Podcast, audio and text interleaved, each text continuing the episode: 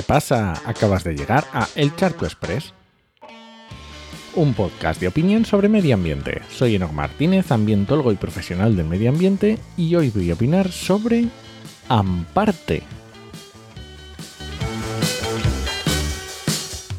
No sé si conoces el término de Amparte, con H.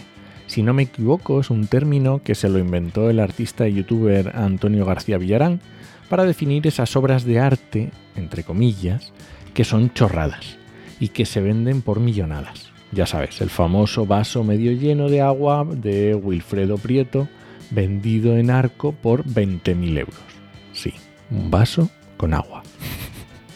Pues yo voy a hablar de ciencia amparte, porque lo de Débora Ciencia es que no tiene nombre. Sí, ya sabes, la química Débora García Bello, porque ya vale de elipsis y referencias escondidas. Voy a decir el nombre con todas las letras, a ver si de una vez nos damos cuenta de lo dañina que es esta mujer para el medio ambiente. No te descubro nada si te digo que Débora trabaja para la industria del plástico y los combustibles fósiles. Y en el ejemplo de hoy, más concretamente, para BAS y Zara o Inditex.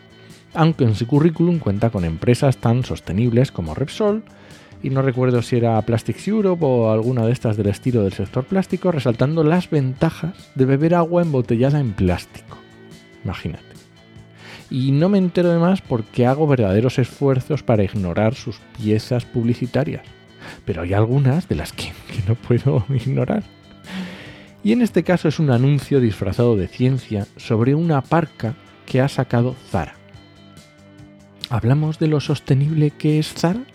De Inditex y su fast fashion?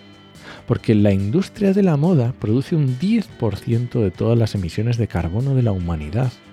En Europa generamos 15 kilogramos de desechos textiles por persona al año. Y muchas de estas prendas viajan en avión, con lo contaminante que es. Solo en la Unión Europea en 2022 se importaron y exportaron 700.000 toneladas de ropa por vía aérea, estos son unos 20 vuelos diarios solo cargados con ropa, de los que Inditex gestiona cada semana unos 32 vuelos de carga, con unas 100 toneladas de ropa a bordo. Que puedo entender que quieran virar hacia la sostenibilidad, pero con la cantidad de años que llevan contaminando, pues entiéndeme que me cuesta un poco creer que se lo están tomando en serio. Y con estos ejemplos, pues peor. Bueno, pues Débora publica en Instagram una publicación de esta parca, de esta prenda, y en el texto nos empieza a hablar de la huella hídrica de los textiles. Que sobre ese tema ya hice algún charco, te dejo enlace en las notas y no voy a entrar ahora.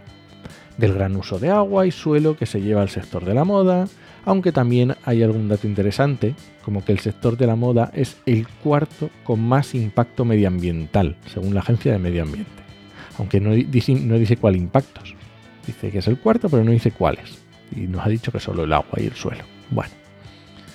Pero enseguida entra en el tema del reciclaje, que es el que le interesa, diciendo que en España solo se recicla o reutiliza el 11% de la ropa.